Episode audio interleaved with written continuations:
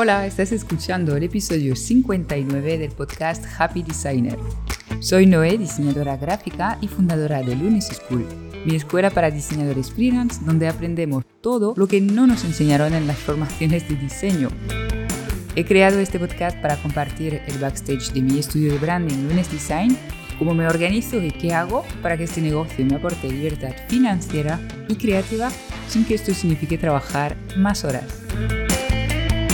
Hoy quiero compartirte unos truquillos que te pueden ayudar a conseguir clientes.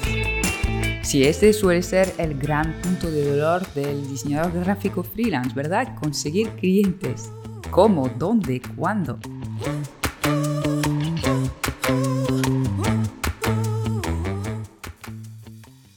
Muchas veces para encontrar clientes pensamos estrategias complejas.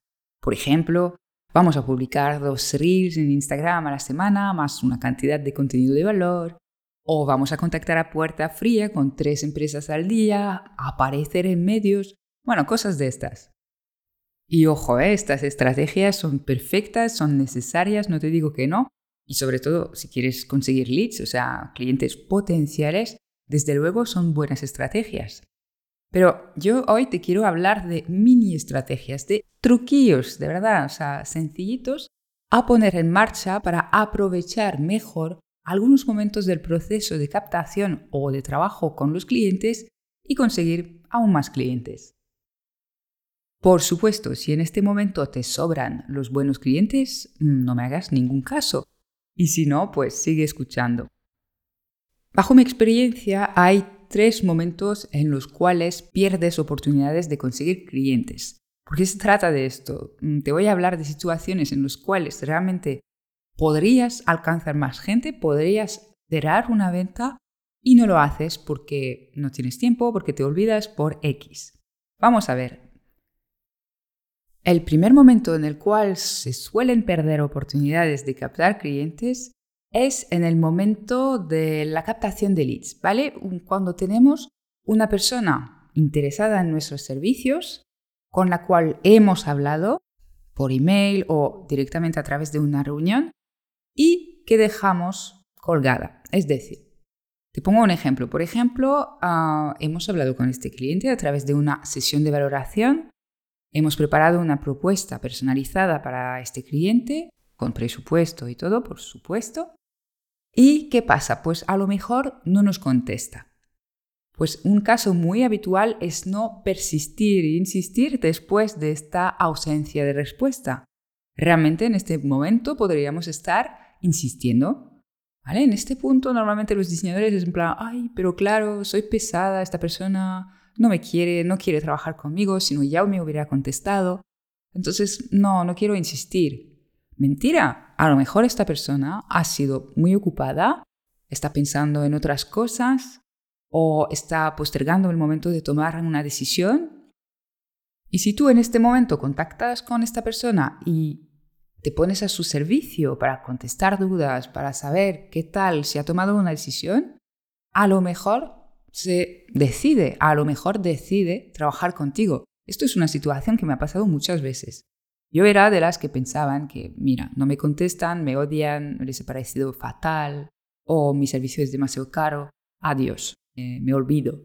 No, no, ¿qué va? La gente piensa en otras cosas que en ti, entonces insiste hasta tener un sí o un no, y te sorprenderás de las veces que sí consigues cerrar la venta. Ahora bien, también está el caso de la persona que ni siquiera te contesta después de insistir, bueno, pues esta la dejaremos y también están los que desaparecen un poco antes en este proceso. Es decir, una persona que a lo mejor te manda un email o un mensaje directo con alguna pregunta sobre tu servicio y luego te deja. Luego ya deja de contestar, ¿no? Tú le propones organizar una reunión de valoración y no, no, no te contesta, no acepta esta reunión. O agendas una reunión y desaparece. Bueno, esta persona también te invito a insistir un poco con ella, pero hay otra estrategia aún mejor y que también puedes usar para clientes que te han dicho que no a tu propuesta de servicio de diseño. Y la estrategia consiste simplemente en contactar de nuevo con esta persona más adelante. Un mes, dos meses, tres meses, seis meses después. a ver si mm, la situación ha cambiado, si en este momento igual necesita otro tipo de servicio de diseño o si ya ha llegado el momento de tomar una decisión y de apostar por tu servicio, pongamos, de branding o de diseño web, ¿vale? Puede que en el momento en el cual habéis hablado no había sido el momento, no se había dado la circunstancia perfecta para que te contrate, pero puede que esta circunstancia cambie en el futuro.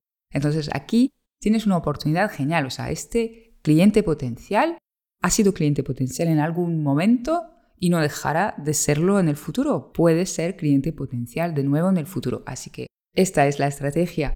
Contactar de nuevo con clientes, bueno, con personas que no han sido clientes, pero sí han sido interesadas en tu servicio en algún momento. Pasamos a la segunda estrategia para otro momento distinto. Esto es después de haber trabajado con un cliente, cuando este cliente está a punto de estrenar su web, su branding o lo que sea que hayas diseñado para él.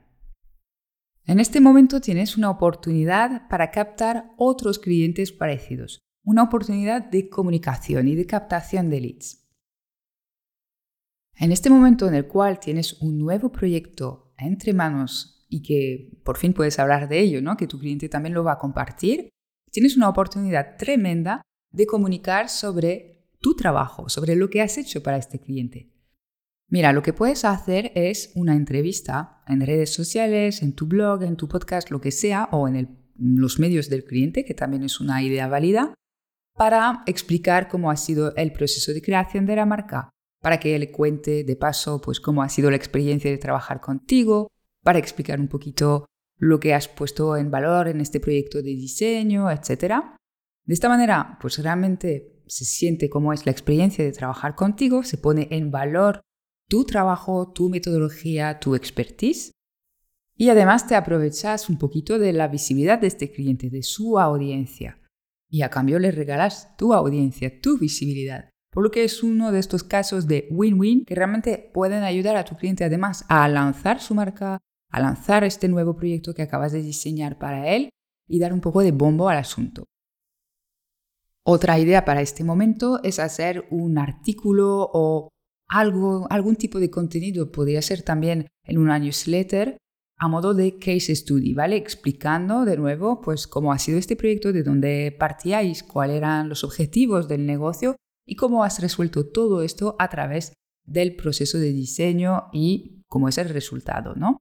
Todo esto, de nuevo, es para poner en valor tu trabajo y que los clientes que se parecen a este cliente, que podrían ser de un sector afín o con un poder adquisitivo afín, puedan sentir y imaginar cómo es la experiencia de trabajar contigo y a tener como súper claro cuál podría ser el antes y el después en su negocio. Esta, de nuevo, es una gran oportunidad de comunicación. Y muchas veces lo que hacemos nosotros los diseñadores es cerramos el proyecto y ya está. Y ya no tenemos tiempo porque empezamos con el siguiente. Tú has estado horas y horas haciendo este proyecto de diseño. Deberías dedicar una parte proporcional a este tiempo para comunicar sobre ello, para sacarle todo el provecho posible y conseguir de esta manera nuevos clientes. Básicamente se trata de aprovechar el tirón que pueda tener este proyecto. Hay otra estrategia que me gusta muchísimo y que es también en este momento de acabar el proyecto de diseño con un cliente. Si has estado a gusto trabajando con este cliente, si él también crees que ha sido satisfecho por tus servicios, ofrécele otros servicios. Esto parece a veces que es obvio. Somos diseñadores gráficos freelance, ellos han trabajado con nosotros a gusto, entonces, bueno, pues ya contactarán con nosotros cuando necesitan algo. Pues no es tan obvio. Y esto lo he vivido en primera persona, es decir, que yo había hecho el branding para un cliente y unos meses después veo este mismo cliente estrenar nuevas plantillas de Instagram en base al branding que había desarrollado. Y claro, le escribí y dije, mm, me parece genial que lo hayas hecho y todo, pero ¿por qué no has contactado conmigo? Hubiera sido mucho más fácil que yo te las hiciera porque ya tenía súper controlado tu branding. Podría haberlo hecho muy fácilmente y no, no hubieras tenido que explicar de nuevo todo sobre tu negocio a nuevo proveedor. Y me dijo, ay, pues es que yo pensaba que te dedicabas al branding. Claro, aquí me quedé con una cara de tonta, por supuesto, menos mal que no me vio, que era por mensaje. Pero oye, claro, es que para mí es obvio que yo puedo hacer todas estas cosas, pero el cliente a lo mejor no lo tiene claro o simplemente no te tiene tan presente en su mente cuando surge otra necesidad para su negocio. Entonces, sé proactivo. Justo cuando acaba el proyecto con el cliente, puedes ofrecer otro servicio complementario y también puedes hacer seguimiento varios meses después de acabar el proyecto a ver si tu cliente necesita algo más de tu parte. Incluso le puedes dar alguna idea. Por ejemplo, y aquí te dejo una pequeña estrategia más de regalo, ahora estamos a octubre, se acerca la Navidad. Nadie quiere pensar ya en la Navidad, pero la realidad es esta. Se acerca la Navidad y esto significa que hay muchas empresas que van a hacer regalos corporativos a sus clientes. Oye, pues contacta con ellos ahora, con tus clientes pasados, a ver si quieren hacer este tipo de regalo y si te tienen en mente para ayudarte a envolver todo esto, a crear un en que vaya con ello, incluso a pensar en el regalo, yo qué sé. O sea, hasta dónde puedes ayudar tú. Pero realmente es un buen momento para aprovechar y decir, pues oye, sigo existiendo, me sigues importando y podemos hacer algo juntos quizás. Vale, te voy a dejar una última pequeña estrategia, sobre todo si estás empezando, te va a servir muchísimo. Creo que ya la mencioné, pero bueno, así queda recogida en este nuevo episodio que va de momentos en los cuales conseguir clientes. Pues cuando acabas con un cliente también puedes pedir que te recomiende a otras personas, a otros profesionales que piensan que puedan necesitar tus servicios de diseño. No te cortes, esto es bastante normal en el ámbito laboral y profesional, pedir que la gente te recomiende a otros. Esto se hace de toda la vida. Y si no has tenido cliente todavía ninguno, pues puedes pedir exactamente lo mismo a tus familiares, amigos y todo tipo de contacto profesional que tengas. Es una estrategia que he usado en los inicios de Lunes Design y que sigo usando con clientes que realmente son ideales porque es posible que conozcan otros. Francamente, en los inicios pedir este tipo de recomendaciones es un poco, vamos, que no es lo más cómodo que puedas hacer, ¿no? Mandar este email pidiendo que te recomienden, pero en realidad yo he sido súper sorprendida porque todos lo hacían encantados, encantados de poder echar un cable. La gente entiende que lo que es ser emprendedor, porque posiblemente tus clientes también son emprendedores, saben lo difícil que es arrancar y normalmente no hay ningún problema en que te recomiendan a otras personas si se le ocurre a alguien a quien recomendarte. Y a malas te dicen que no y tampoco pasa absolutamente nada.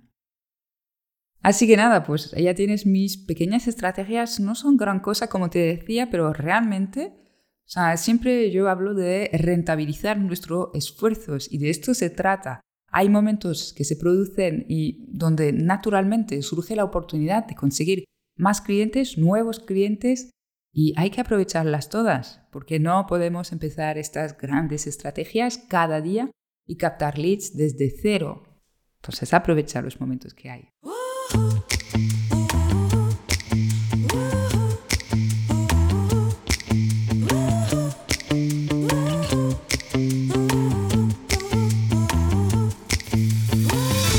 Espero que este episodio te haya gustado. Te recuerdo que en unisyschool.com puedes encontrar más episodios, muchos más, y unos cuantos recursos gratuitos y de pago para mejorar tu negocio de diseño gráfico freelance. Te mando un abrazo y hasta pronto para un nuevo episodio.